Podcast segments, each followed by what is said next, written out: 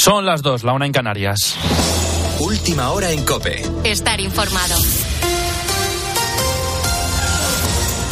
Domingo 17 de diciembre, a una semana de Nochebuena en el que tiene lugar en Pamplona la manifestación convocada por Unión del Pueblo Navarro UPN en contra de la moción de censura que llevará Bildu a la alcaldía de la capital navarra con el apoyo del Partido Socialista. Será a las 12 del mediodía con la presencia del líder del Partido Popular, Alberto Núñez Feijó, Andrea Delgado.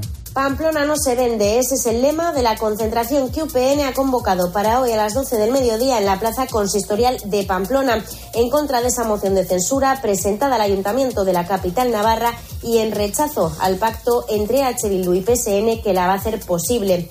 La concentración va a contar con todo el partido regionalista comenzará con un discurso de Cristina Ibarrola, todavía alcaldesa de Pamplona, hasta el próximo 28 de diciembre, día en el que se debatirá esa moción de censura. También hablará Javier Esparza, líder de UPN. Además, ya desde hace días, el líder del PP, Alberto Núñez Feijó, confirmaba su presencia.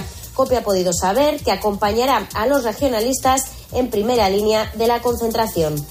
Y a esta hora seguimos pendientes del choque que ha tenido lugar entre dos trenes de media distancia en la localidad malagueña de El Chorro. El Consorcio Provincial de Bomberos de Málaga ha informado de que ninguno de los 200 pasajeros que iban en los convoys ha resultado herida de gravedad. Sí que se informa de una persona herida leve. Todos los presentes han sido evacuados y se ha informado también de que uno de los trenes tiene un derrame de gasoil y el otro está semivolcado. Recordemos que ambos ferrocarriles cubrían la ruta de media distancia entre Málaga y Sevilla. Además, una mujer ha fallecido tras ser atropellada en Galapagar, Madrid. La policía continúa investigando los hechos. Y también seguimos pendientes del caso de Alex Batty, el joven británico que desapareció en Málaga cuando tenía 11 años en 2017 y que ha sido hallado esta semana cerca de Toulouse, en Francia. Este, este fin de semana, Mati ha viajado a Reino Unido y ya se ha reunido con su abuela, corresponsal en París, Asunción Serena. Alex Batty ha logrado lo que buscaba cuando hace una semana abandonó la comunidad en la que vivía con su madre y con solo 100 euros en el bolsillo estuvo andando cuatro días para llegar hasta Toulouse. Desde esta ciudad de la Aquitania, ayer a las 5 de la tarde, según ha indicado la Fiscalía, Alex tomó un vuelo acompañado por miembros de los servicios de la policía británica que habían venido a recogerle para acompañarle hasta el Reino Unido y allí esperaba a su abuela, que es su tutora legal y a la que no veía desde hace seis años cuando su madre y su abuelo decidieron secuestrarlo para vivir una vida de nómadas, primero en Marruecos y desde hace dos años en Francia. Alex, que vivía en una comunidad espiritual, fue encontrado en medio de la noche por un repartidor al que contó que se había escapado porque no quería irse a vivir a Finlandia como planeaba su madre. El joven se encuentra sano y no parece haber sufrido ningún tipo de violencias a lo largo de estos seis años de secuestro, según el fiscal. Por último, en Israel la presión aumenta tras el fallecimiento por error de tres rehenes que portaban una bandera blanca en señal de paz. Miles de israelíes han pedido en varias manifestaciones un acuerdo para la liberación de todos los secuestrados cuanto antes. El primer ministro Benjamin Netanyahu ha asegurado que van a aprender de lo sucedido. El Estado de Israel lamenta la trágica muerte de tres de nuestros secuestrados. Ha sido un desastre y un malentendido y toca pedir perdón. Cuando ocurrió se me rompió el corazón y se rompió también el corazón de toda la nación. Por supuesto que estamos con las familias. Con la fuerza de ABC. Cope, estar informado.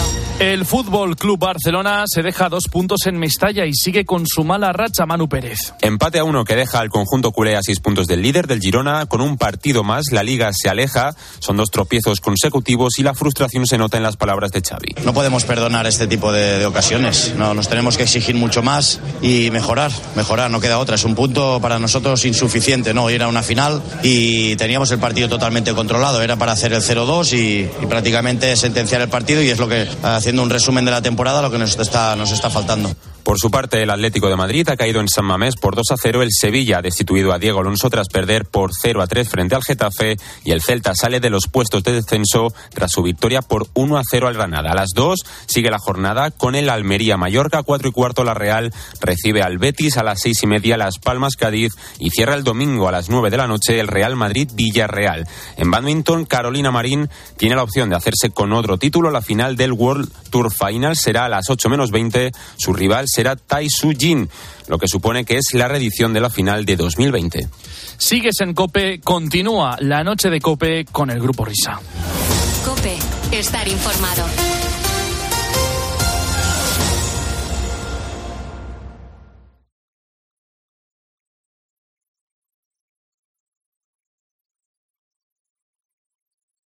Escuchas la noche. Con el Grupo Risa. Cope, estar informado. Esto es la noche con el Grupo Risa. Acuérdense que les van a preguntar. Hola, hola, ¿qué tal? Son y 5 las 2. Es la 1 y 5 en Canarias.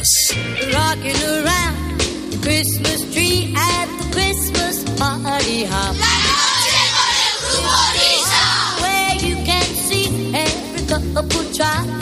Sí, señor, impregnando el aire, el éter, las ondas hercianas de ese espíritu navideño que tanto nos invade y nos gusta y nos satisface y nos regocija.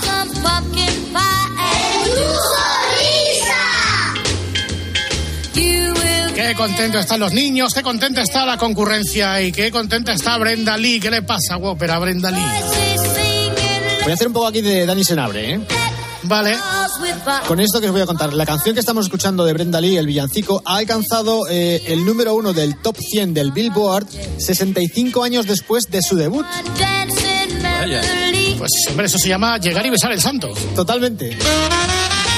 Fíjate que es un villancico prácticamente universal, pero esto de llegar al número uno no le había pasado antes y estamos hablando de una canción que salió en la época de Eisenhower. Doy algunos datos del tema. El autor de la canción no nos suena, se llama Johnny Marks, que para empezar, tócate las narices, es judío, era judío. Y no solamente es el autor de esta canción, sino de otros grandes villancicos americanos, como por ejemplo el de Rudolf y la nariz roja, que aquí lo conocemos como el villancico de Don Pablo Echenique. Exactamente. Y el Holly Jolly Christmas. Agarraos, más datos. Brenda Lee grabó esta canción con tan solo 13 años. ¿En serio? Y ya tenía para entonces un contrato discográfico. Esto, de hecho, lo firmó, lo grabó después de firmar el contrato en el año 1958. Y es una abuelita entrañable de 79 añitos que además ha tenido que grabar un videoclip para conmemorar esta gesta del número uno. Qué bonito. Y dices entonces que la canción es de, ¿cómo se llama? ¿Johnny qué? Johnny Marks. Johnny Marks. Pues a él no, pero a los hermanos sí que los conocimos. Así Sí, que saludamos a toda esa entrañable familia y sobre todo, pues a Brenda Lee, que en fin ha sido llegar y besar el santo, rapidez inmediata. Bueno, Estuvo nada, do- un poco lo mismo que le sucedió a la Carey, porque la Carey realmente sacó el villancico a finales de los 90, eh, All I Want for Christmas is You, y hasta el año 2019 no alcanzó el número uno en el, el Billboard Hot 100.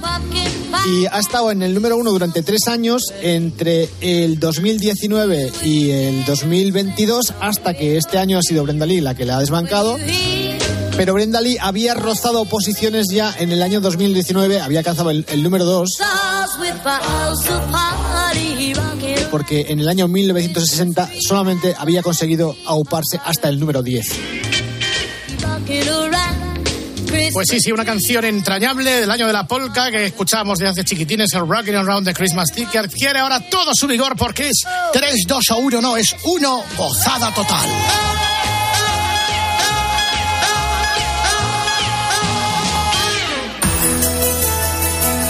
Buenas tardes. Ya estamos aquí. El ciclismo para, pero la radio no se detiene. Con lo que fue nuestra sintonía primigenia del mundo del pedal. Y que ahora se convierte en música anunciadora de la hora vintage. Que por cierto, preguntaban en el grupo de Telegram de dónde había salido esta música, esta versión. Y si te digo la verdad, no tengo ni idea de dónde la he sacado. Perfecto. Me encanta porque, claro, el, el oyente estaba esperando a que Whopper le dijese, pues mira, está aquí, te paso el enlace. No, en TikTok. No, perdona, vamos a. Búscalo. Pone- co- coge el sampler para todas estas cosas. Coge el sampler de Belén Esteban, búscalo que no soy tu chacha. Exacto. Hola, Pontes. José Manuel. Buenas noches. Chico, chico, la lista de la FM, ¿qué tal en tu pueblo? Bien, descansando, bueno, descansando, trabajando y, y tirando un poquillo a ver. eh, suenas, suenas, suenas igual que en el otro pueblo. Pues parece que no te has ido. Es que es lo que tiene la técnica. Chico, Es, chico. es lo que tiene tener el mismo micro. Ah, O sea, que te lo llevas de un lado para otro, ¿no? Como nosotros. No, tengo uno allí y otro aquí. el O mismo. duplica, o duplicado. Oh, oh, oh, oh, madre, oh, madre oh, mía, oh, los que, los que estáis ahí, claro, ahí estamos. Claro, me ¿Cómo se nota dónde hay? El, el listo Uy, sí. de la FM. Uy, sí. Bueno, pues vamos a recoger un poquito eh, la sección donde la dejamos la semana pasada porque ha habido un par de personas que nos han nombrado un par de series que no las habíamos recordado. Yo no sabía que la gente considerase que la serie Canción Triste de Hill Street era como para ser de estas no recordadas. Yo creo que es de las series recordadas. Sí, hombre, sí, yo creo que sí. Bueno, la olvidó Televisión Española y lo rescató Telecinco. ¿Qué quiere decir que la olvidó? ¿No la puso completa o qué? No, no la puso completa.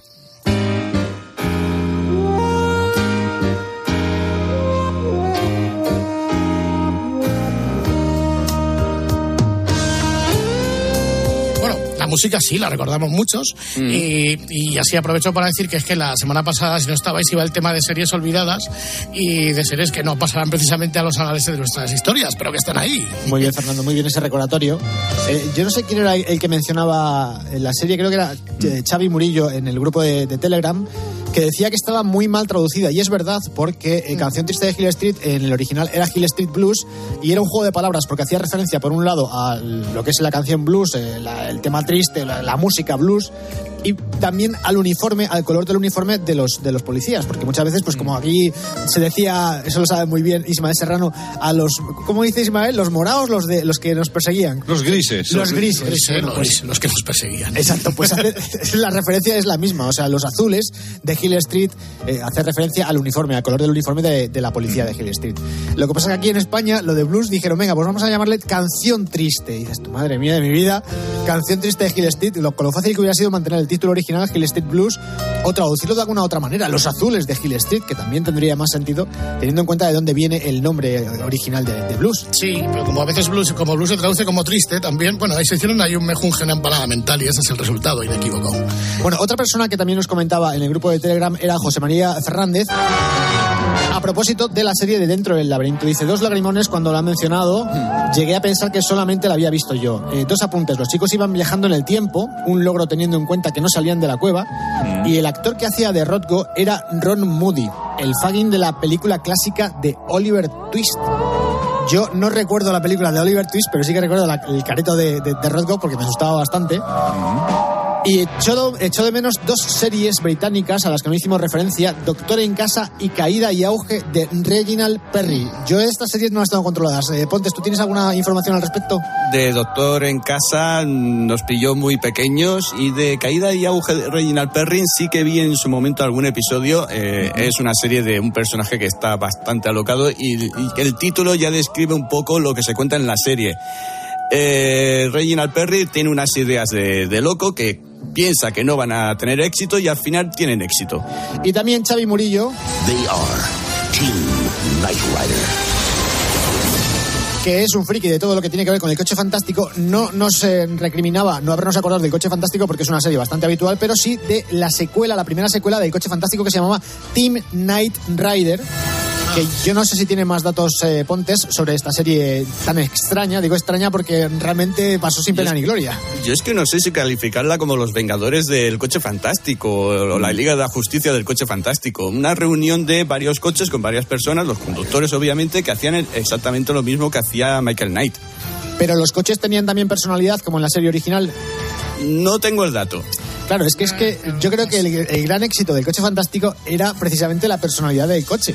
Eh, y no me suena de nada del Team Night Rider que hubiese varios vehículos, cada uno con una personalidad distinta. No, no lo acabo de, de- de cuadrar. Hubo un reboot de esta serie en el año 2008, que además estaba bastante más eh, enfocado al original porque era un único coche. Lo que pasa es que había un elenco de gente detrás de apoyo, igual que en la época del coche fantástico original estaba Bonnie April en su momento y también estaba Devon Mice como parte de la fundación y los responsables de que el coche pues siguiese funcionando por mantenimiento del coche. Eh, en esta serie, en el reboot del 2008, pues había un ejército entero de mujeres, porque por lo menos eran dos o tres. Buenas tardes. Muy buenas tardes, por Sí, cierto, que estaban, estaban dedicadas a, a que el coche siguiese funcionando y a mantener una especie de cuartel general donde podía Michael volver a reparar los problemas del coche o le aconsejaban directamente de manera telemática.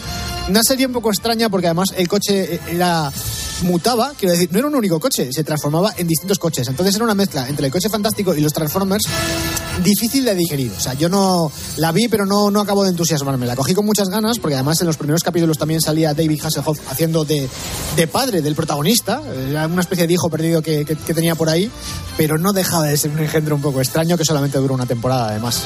Tuvo una previa, que un telefilm para, sí, para probar a ver si la gente la, la veía, pues para testar la serie. La película tuvo éxito, pero al estrenar la serie, la serie duró una temporada y tuvo dos partes. La primera, que eh, estaba la fundación detrás, y a mitad de temporada la fundación cae abajo, y después el argumento cae totalmente.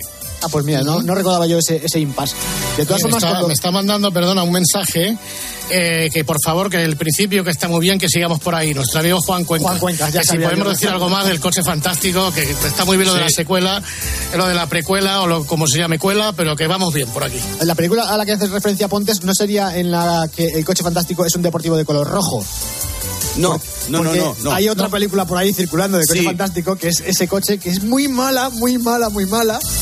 No sé dónde situarla, yo creo que es antes de la, de la serie del reboot del 2008 y donde también sale eh, eh, David Hasselhoff. O sea, salen los, los protagonistas originales de la serie, pero la película es tan mala que yo creo que la han olvidado porque Es verdad, oye, es verdad. ¿Cu- ¿Cuándo, cuándo vamos a hacer una cosa de lista, de una lista de cosas malas? eh, apunta eso, Insufribles, asquerosas, o sea, impresentables. Apuntado, o sea, eh, apuntado. Apúntalo, apúntalo, no sé de qué, de series, de cosas, de épocas, de, de gente, pero, pero rajando. Para los que nos están escuchando, Sí. el único coche rojo deportivo que habla en televisión en dibu- es Rayo McQueen. Es verdad. Ahí va. Vamos ya con el tema de esta semana. Me voy.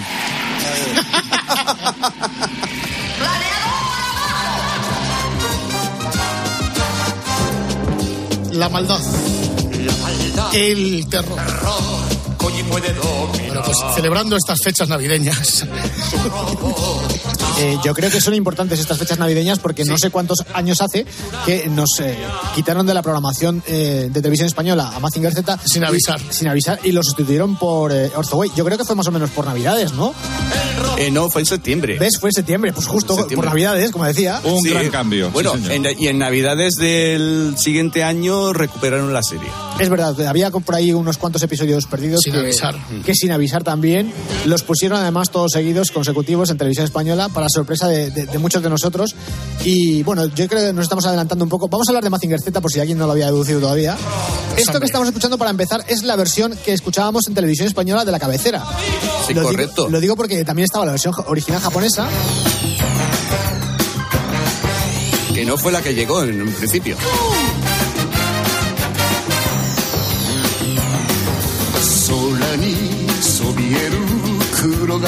Que para los más habituales se habrá dado cuenta de que es una versión antigua de la que ponemos habitualmente para esta sección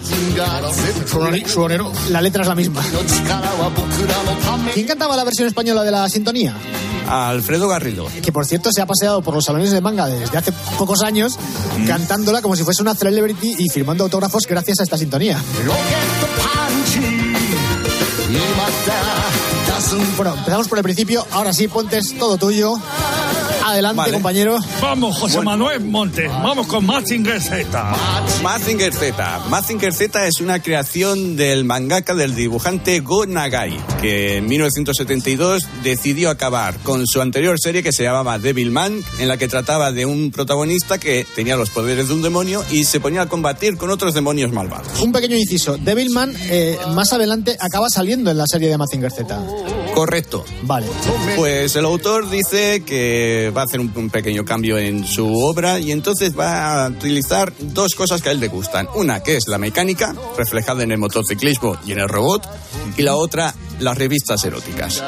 Buenas, Buenas tardes. Ay, hombre, ahí estamos. Vamos, Pensaba- ya empezado, ya- Eh, ya- me, me voy a aburrir esta hora, eso- que no. Eso te iba a decir, te, te ibas a borrar de esto, ¿eh? Sí, sí, venga, eh, ve- vamos a ir por ahí, venga, ponte. Ahí vamos. Bueno, vamos a ver. Entonces, analizo yo aquí. Eh, se supone que las dos cosas que más le gustaban a este señor era la mecánica. Ya tenemos al monstruo mecánico y a la motocicleta, que era eh, el medio de transporte habitual de Koji, el piloto de Mazinger Z, cuando no estaba volando en el planeador. Correcto. Y el tema erótico, que aquí en España la verdad es que se vio muy poco porque esa parte me parece que la censuraban. A ver, la serie de animación tuvo muy poco erotismo. La, quien lo tuvo más fue el manga, el cómic. Algo, algo sí que tuvo, porque yo recuerdo algún episodio de Mazinger en el cual Koji se cuela en el baño de, de, de Sayaka cuando se está duchando y le echa de allí, aunque obviamente no se llega a ver absolutamente nada, pero hay unos momentos ahí un poquito de dices tú, pero esto en una serie infantil no pinta nada, y es por eso, porque digamos que el Gonagai este era, era, era un poquito buenas tardes, ¿no? Caudillo ya no estaba, ¿eh? Cuando lo emitieron aquí. Ya se podía ver. Pues lo que se vio en televisión era un jardín de infancia para lo que se podía ver en el manga. ¿Sí? Sí. Bueno, atiza.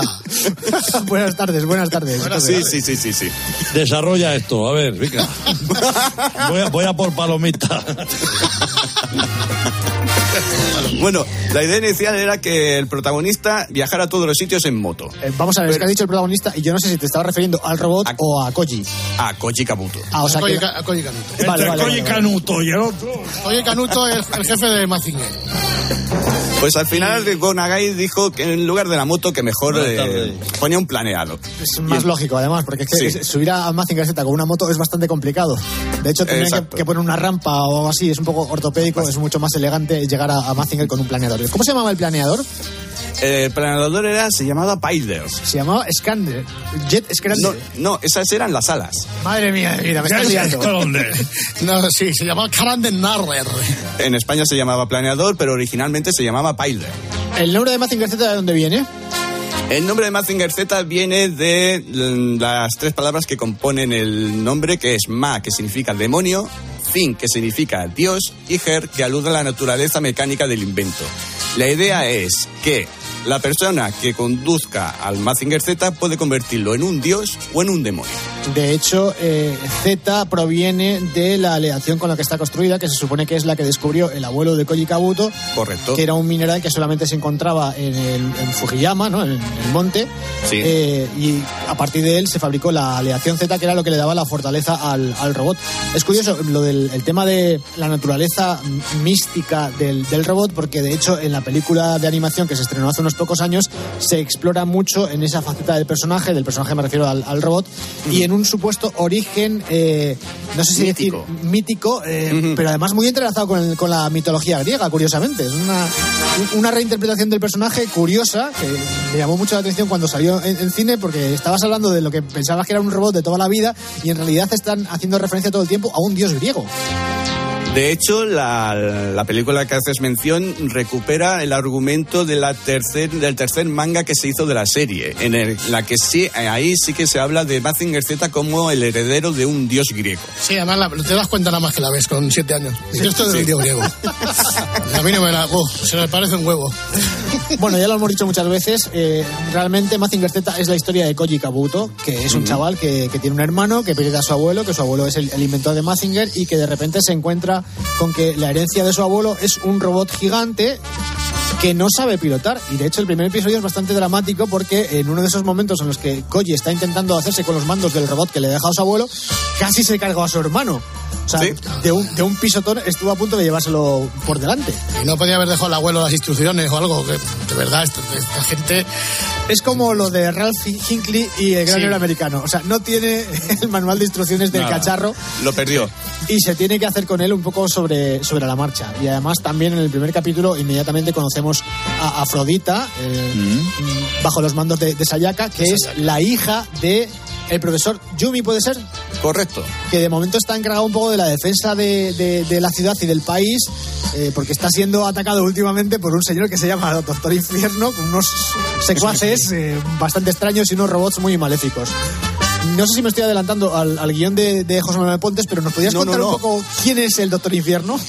El Doctor Infierno era un compañero del profesor Kabuto y que habían descubierto en una isla griega una antigua civilización que eh, había construido robots para defenderse. O sea, fijaos, volvemos otra vez aquí al tema griego. Realmente, los monstruos del Doctor Infierno no los había fabricado él, se los había encontrado y a merced de una especie de tridente de- con dos púas que tenía, los ponía en marcha, los, los- los enchufaba, le daba vida y entonces los lanzaba contra Japón y Mazinger tenía que salir a, a defenderlos. Quiero decir, estas cosas no las considerábamos cuando éramos pequeños. O sea, nosotros solamente veíamos al Doctor Infierno luchando contra Mazinger, pero no nos, no nos planteábamos de dónde habían salido esos monstruos, si los había fabricado él, o si los había pedido a Amazon, o dónde habían salido. Sí, no, tú sabías que el Doctor Infierno era el malo y ya está. No entrabas Ahí a que era muy buena persona. Hay otra cosa Sí. que también me gustaría explorar con Pontes, que es el origen del varón Asler. Porque recordemos que el varón Uh, Asler era un engendro que estaba formado mitad eh, por un chico y otra Por mitad por una Era chica. la, ley- la ley trans en Mazinger. Sí, el LGTBI. Era, era- Pues realmente tiene un origen mucho más romántico, porque era, es algo así como dos amantes que se fusionaron, ¿no? O algo así. Eran dos amantes que se habían encontrado en la isla Mikene, donde los restos de, de los robots, y eran dos momias. Y el Doctor Infierno cogió la parte que se podía aprovechar de las dos momias y la fusionó con un robot.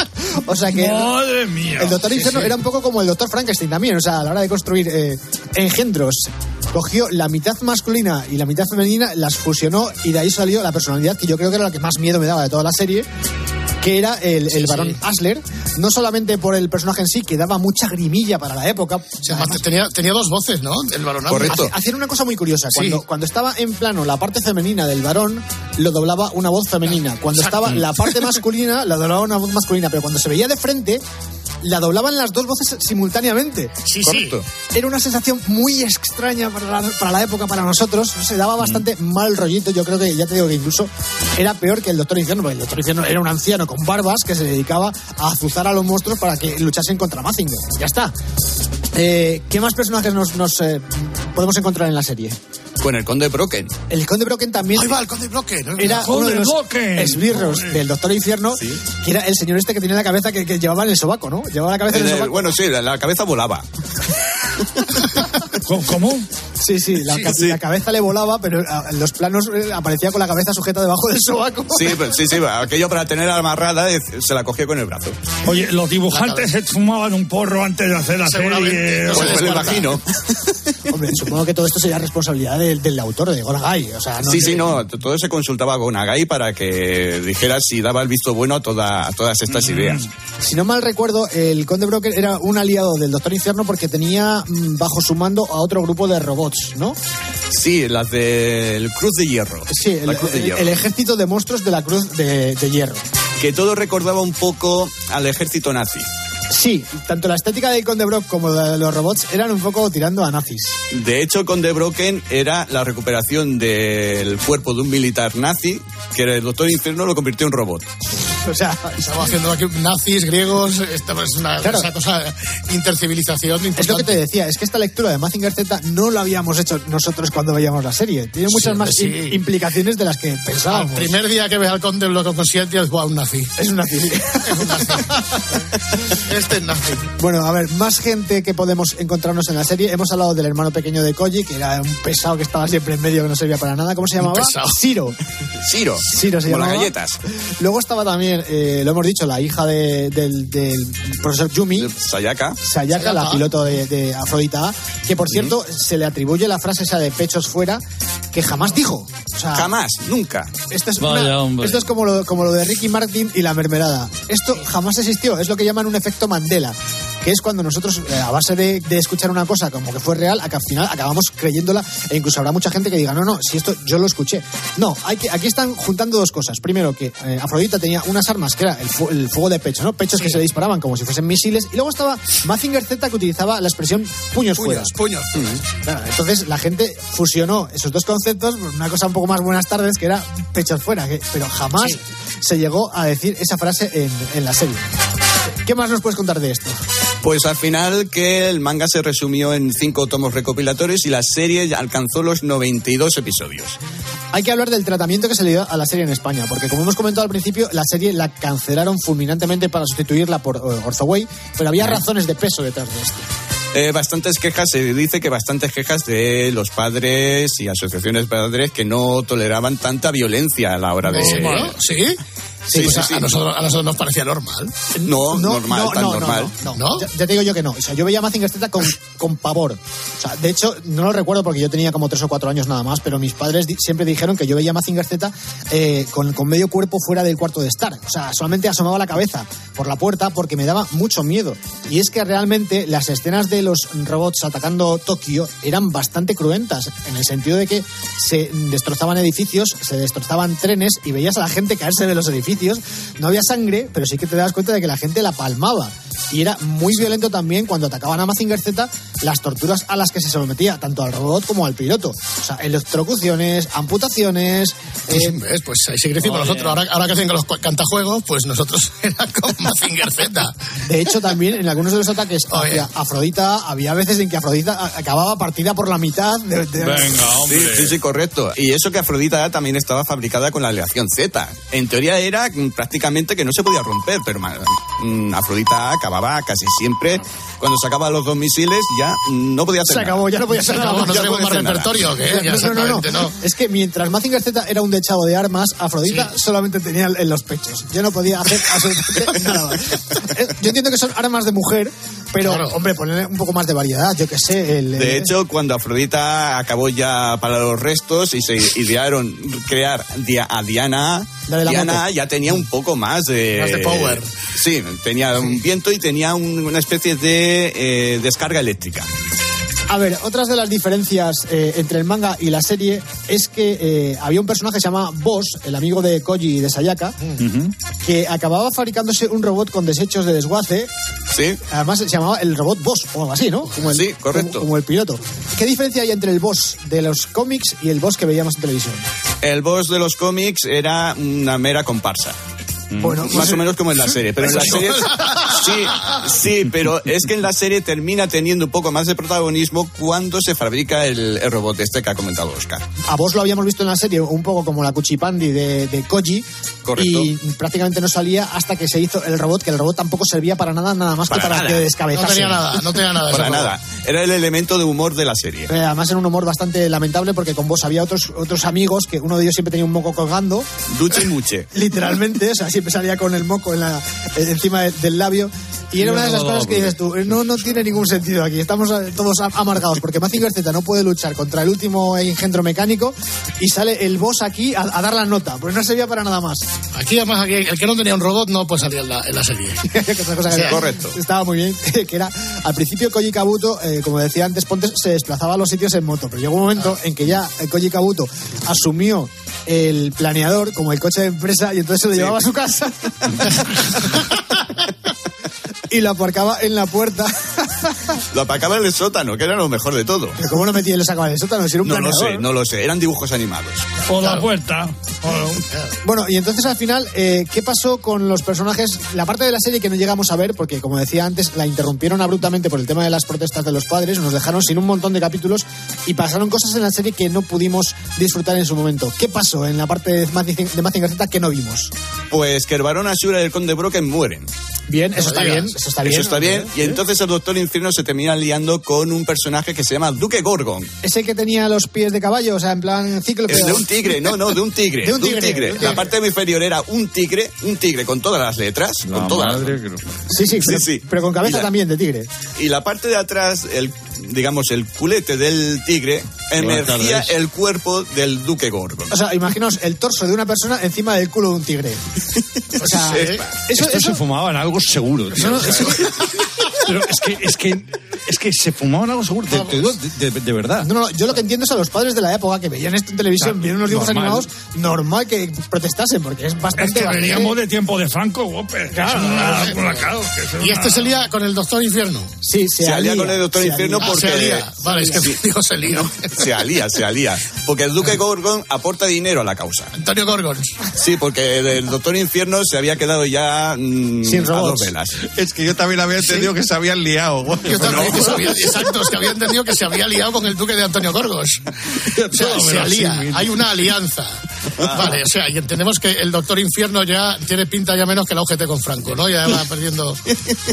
De hecho, el Doctor Infierno llega un momento en que tiene que tirar del, del, del propio eh, Duque Gorgon, pero eh, de repente el Duque Gorgon se saca un robot de la manga o un par de robots o lo reconstruye o no sé qué es lo que hace exactamente porque además es un, no está en la serie regular, está en, un, en, una, en una ova de Eh, eh, saca a un robot que efectivamente se acaba cepillando a Mazinger Z. Sí, al final de la serie, Sí, sí, al sí. final de la serie Adiós. aporta un robot que se carga a la sustituta de Afrodita A, a Diana A, y se carga a Mazinger Z. Pero más que cuando ha dicho que se lo cepilla, tío. Se lo carga, se lo carga. Muere Mazinger Z y no dijeron nada. Sí, muere Mazinger Z en un Bueno. episodio bastante dramático. Sí, pero entonces aparece el sustituto de Mazinger Z, Gran Mazinger. Que yo no- eh, nunca he entendido el origen de Grand Mazinger, tanto del robot como del piloto. ¿Quién es el piloto de Grand Mazinger y de dónde sale el robot Grand Mazinger? El, del piloto se llama Tetsuya Suguri. De Zumárraga. Zumárraga, sí. Pero con Koji Canuto, ¿qué pasó? Y Se el salva, se salva. creador de Gran Mazinger es el padre de Koji Kabuto, Dr. Kenzo Kabuto, ¿Y dónde estaba el padre todo este tiempo? fabricando al Gran En el, en Mazinger. el casino. buscando dinero.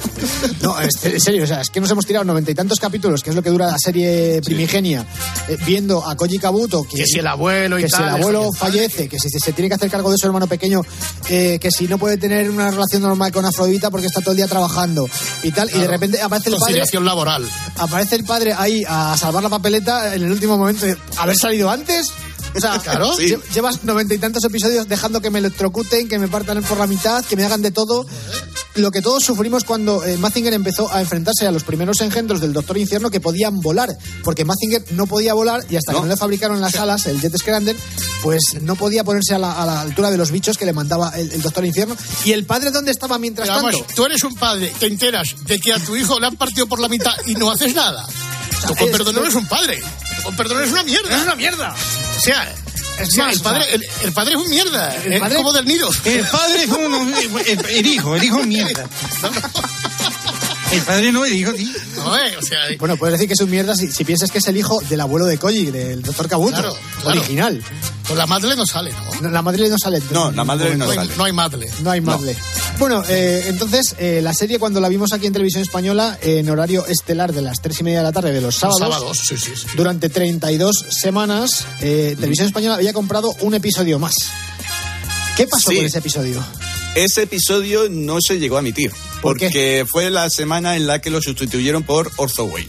O sea que realmente eh, no nos perdimos tampoco toda la serie completa, sino que nos perdimos el último episodio de la tanda que había comprado Televisión Española para haber emitido Bueno, entonces. había que, de hecho, Televisión Española había comprado unos episodios más de los que les había vendido la distribuidora BRB. Y ese episodio que no se emitió era la segunda parte del episodio de la semana anterior. O sea que nos Con lo cual la trama se quedó a medias. O sea, Esto es imposible. O sea, una- ya, un, un episodio que por lo visto se divide en dos partes, a su vez subdivididas en dos episodios distintos, nos ponen la primera y la Sí. segunda parte de ese episodio no nos la ponen. No, no, se ha perdido. muy dramático. ¿Cómo es posible? Muy dramático. ¿Y se, y se puede eh, ver en algún lado? ¿Se puede comprar? ¿Se puede...? Bueno, es que eso- que se quedaron a medias? Eso da para un máster, porque Sí. estamos, estamos aquí hablando de que la serie eh, originalmente, digamos que tiene un montón de etapas diferenciadas por su doblaje. Sí. Porque una cosa es lo que se emitió en televisión española y se dobló para televisión española, y luego está lo que se dobló para televisión española y no se emitió o se emitió después, y luego está el resto de la serie que se dobló fuera. Cuenta un poco cómo va todo esto, por favor. Bueno, vamos a ver. Primero hay que pensar que en España no llegó la serie completa, o al menos esos 32 episodios que se compró Televisión Española no eran consecutivos. O sea, que realmente cuando lo, que- cuando lo estábamos viendo en España, estábamos viendo episodios sueltos. Episodios sueltos. O sea, mandaron el 3, el 9, el Sí, sí. 26. Eh, o sea, te, sí, te sí, podías, sí. te podías- te podías hacer la bonoloto con eso, ¿no? Sí, no, sí, tal sí. cual, mandaron, lo tengo aquí apuntado, mandaron el 1, el 2, el 9, el 18, el 19, el 22, el 24 y el complementario el 27. ¿Y te volvías loco o, o hacía falta una linealidad? No, Pues, tampoco.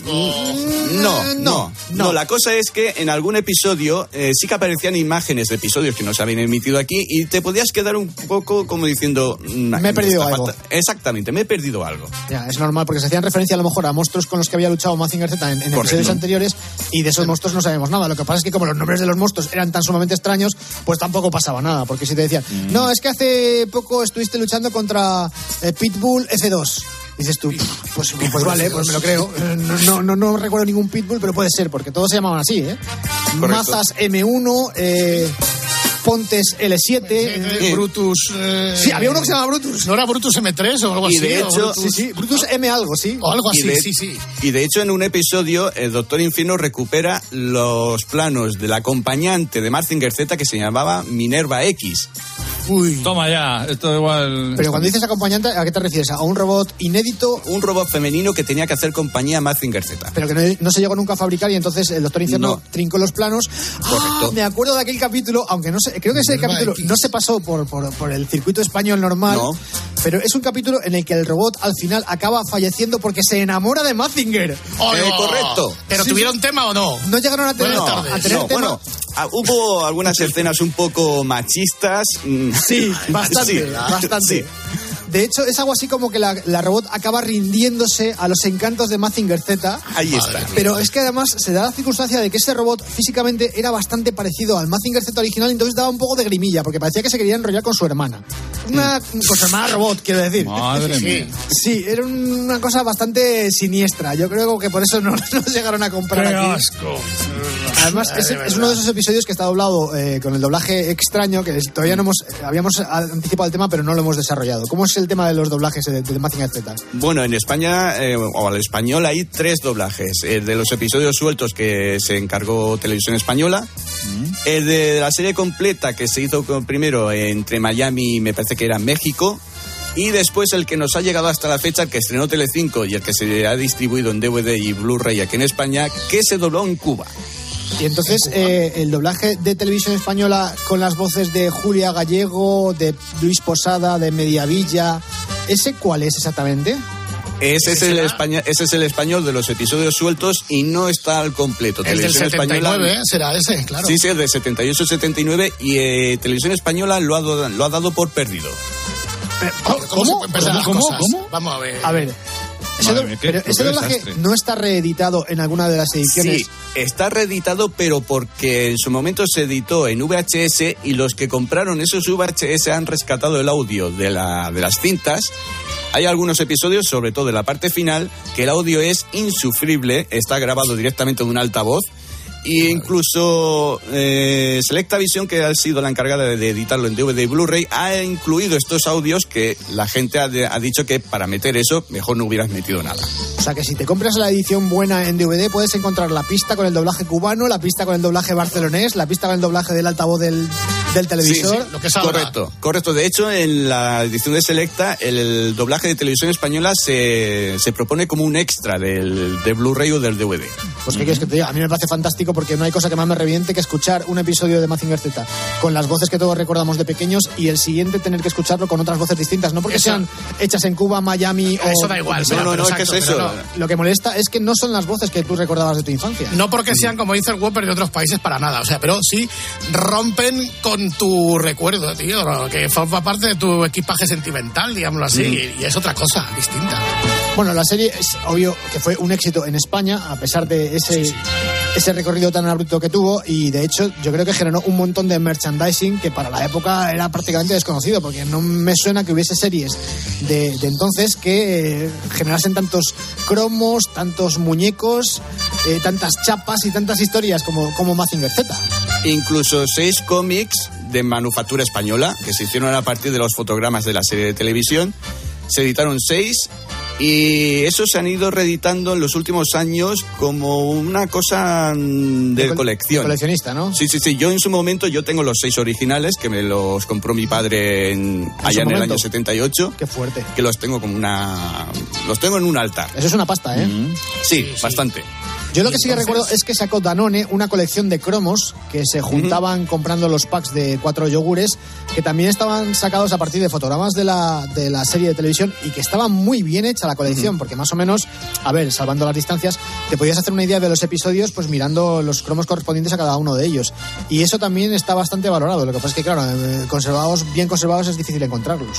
Y entonces, ¿quién dices que mató a Mazinger Z? Dice, pues digo por llamar a las cosas por su nombre y ahora decirlo ahora que ha prescrito. Pues El Duque Gold. Gorgon. El duque de Gorgos lo mató, ¿eh? No, pero no fue, no fue él concretamente, sino uno de sus robots. Creo que fueron tres de sus robots juntos. O sea, es que fue una cosa en plan ataque masivo contra Mazinger Z. Tuvo que salir el gran Mazinger a, a rescatar. Ayudarlos.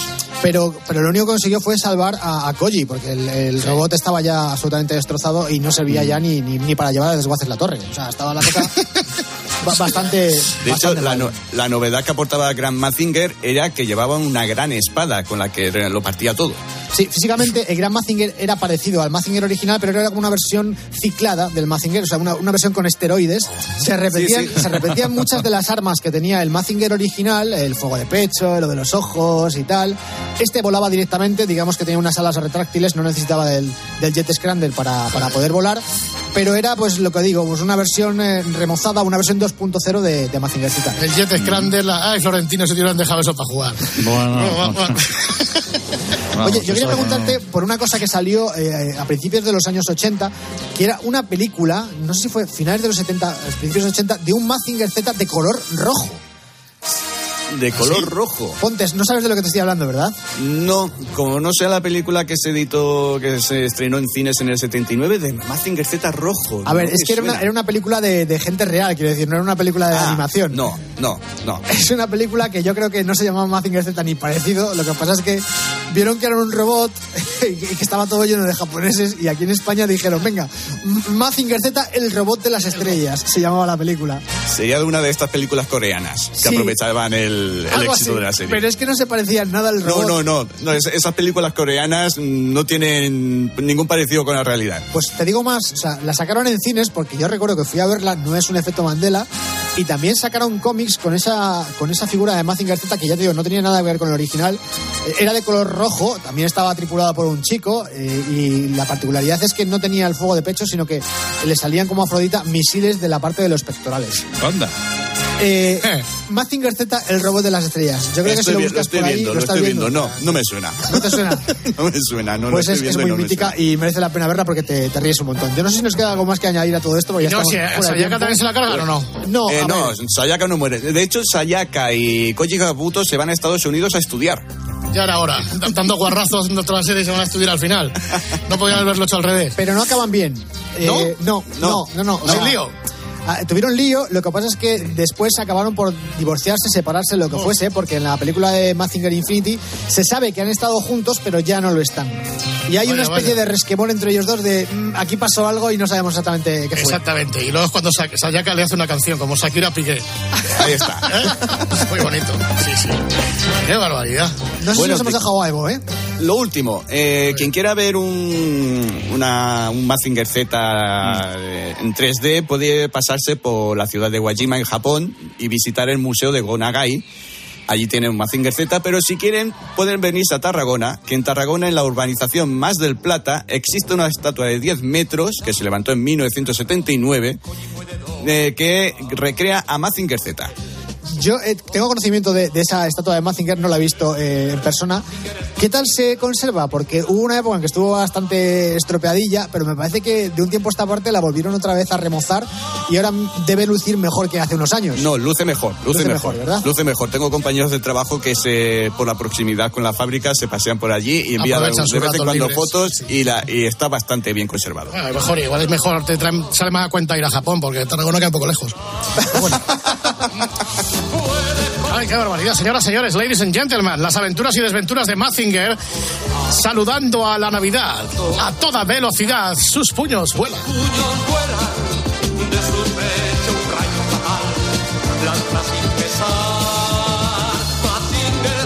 Hala, adiós, Ponte, que te vaya bien por el pueblo. Buenas Vale, noches. gracias. Hala, ¿Qué pasa? Grupo Risa. La noche. Cope. Estar informado. A mí lo que más me ilusiona de la Navidad es reencontrarme con mi madre cuando vuelvo a casa. Y pues nada, cantamos villancicos eh, y pasamos un muy buen rato en familia. ¿Y a ti? ¿Qué es lo que más te ilusiona de la Navidad? La familia porque quiere decir que seguimos juntos, que va aumentando, que nos seguimos queriendo. Y un puntito de melancolía porque forma parte de la Navidad. Pensar, recordar y añorar a los que ya no están. Estar todos juntos y seguir queriéndonos y recordar a aquellos a los que quisimos tanto y que ya no están. En la linterna de Cope, Ángel Expósito comparte contigo la ilusión de la Navidad. Feliz Navidad. Escuchas la noche. Con el grupo Risa. Cope, estar informado. Esto es la noche con el grupo Risa. Acuérdense que les van a preguntar. Merry Christmas, baby.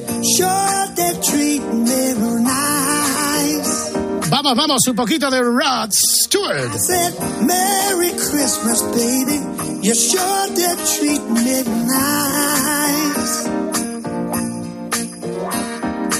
Bought me a diamond ring for Christmas. And I feel like Gregorio Parra, buenas noches, buena madrugada. ¿Te gusta Rod Stewart o no? Me, me encanta. Qué bonito. Esto me sirve como base musical para dar atención a la petición de la malla de esta hora, que corre a cargo de Juan Luis Quiñonero, que escribió un correo electrónico diciéndonos, yo la trío de Ashesh, os escribo desde Burlada, Navarra, os escuché en el Vaya Fiesta el otro día que poníais un corte de un narrador argentino eh, refiriéndose a un futbolista llamado Melano. Esto me ha hecho recordar vuestras llamadas de Kerry Caberga. Me encantaría Hombre. volver a escucharlas. Un saludo. Bueno, por si alguien no sabe la historia de Kerry Caberga, concretamente de Kerry, que es nuestro personaje favorito, empezó a zascandilear por todas las radios y todos los medios de comunicación nacionales. Eh, primero eh, aterrizó por aquí, en COPE. Vamos a escuchar a Santi Duque. Te han seguido mandando mensajes. ¿De dónde era? De... De Perú, siempre, claro que sí, hay un amigo para siempre ya, Kerry, claro. O sea, como si no fuera suficientemente difícil narrar fútbol sala en un monitor de 20 pulgadas a toda leche, leer los tweets y que encima haya idiotas con Sí, tiempo libre sí, que te la sí, intenten sí, sí, clavar. sí, sí. Pero oye, que no, eh, Pues que- han encajado bien, ¿eh? Pues han encajado bien. que no me dolió nada, eh. Eso os pasa y le pasa al narrador de rugby de Movistar por estar pendiente de las redes sociales. Tú Claro, estate a lo que hay claro. que estar, a contar lo que estás viendo. Los Y encima, Paco- Pepito Pérez desde Moscú. y Y, a mí qué más me da si estoy que me cuentes el partido, ¿no? Que me... encima la culpa es mía. Kerry Caberga desde Perú, desde Lima. Un abrazo fuerte a Perú.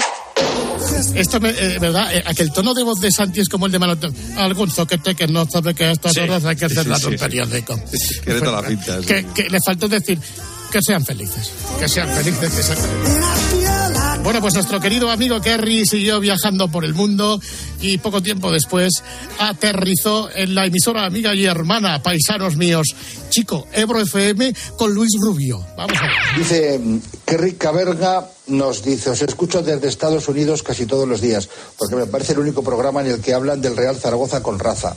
Kerry Caberga, saludos de un amerimaño. Muchas gracias, Kerry. Quiero mandar un saludo al amigo Kerrio, como has dicho que estaba el americano. Te lo voy a decir ahora mismo. El amerimaño este. Kerry Caberga. Pues, me parece que están colados. ¿Eh? que, es que es muy gracioso. ¿eh?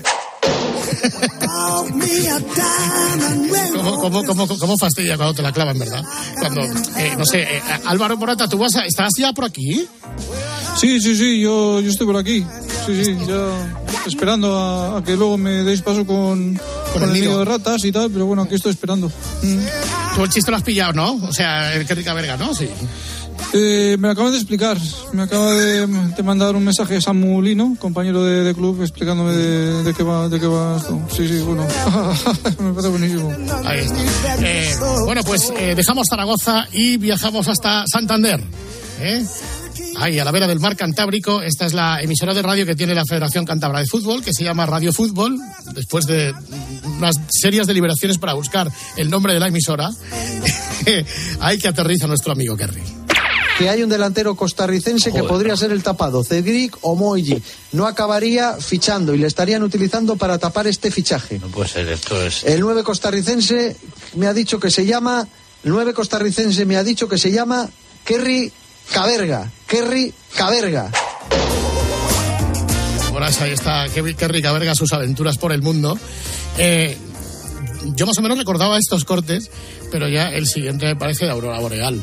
Porque está muy bien Radio Ebro, COPE, Santiuque, Radio Fútbol, pero estos mineros de la Universidad de Salamanca. Sí, sí, sesión informativa virtual sobre la EBAU, evaluación del bachillerato para acceso a la universidad.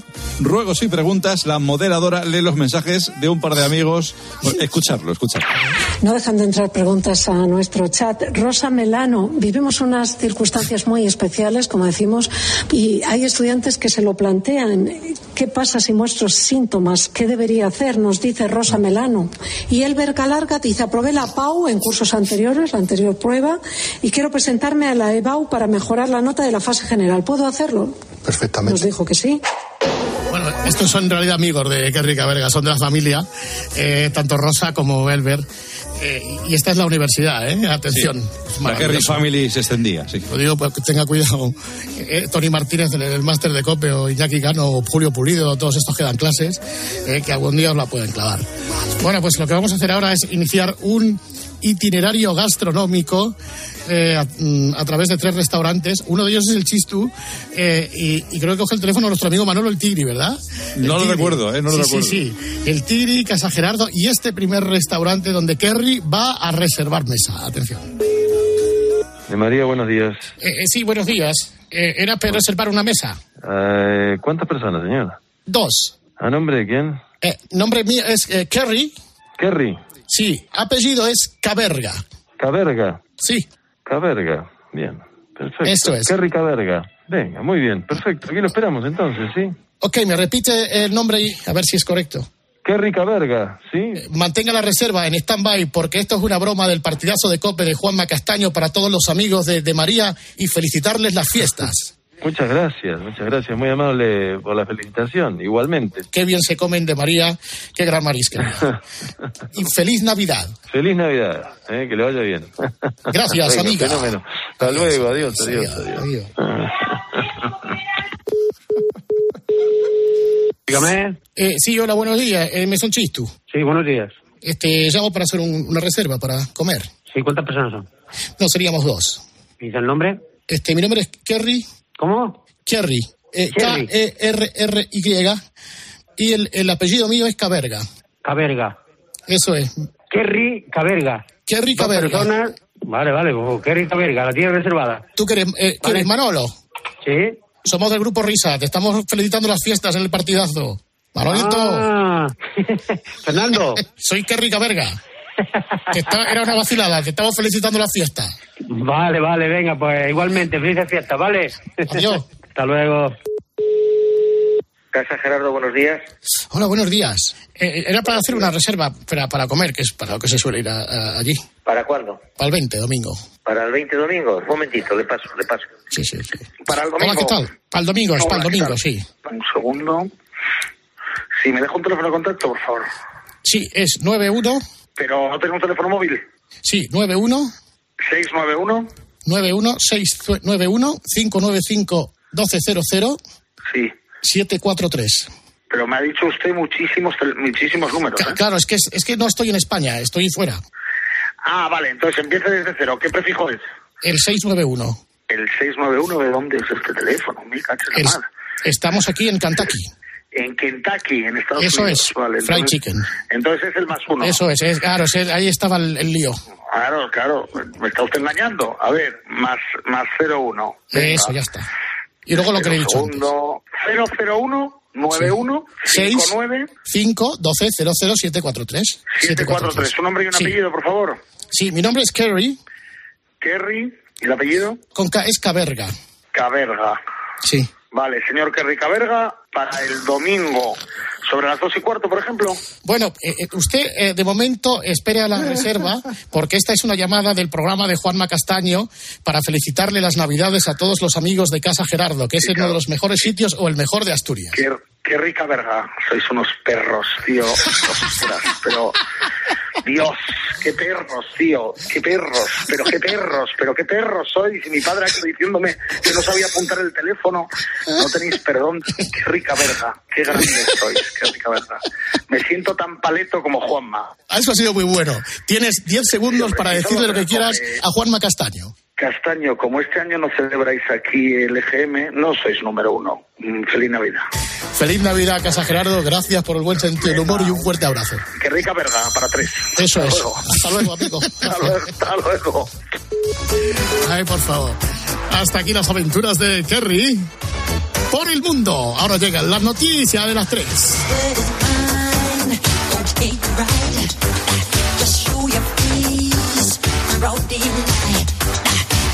giving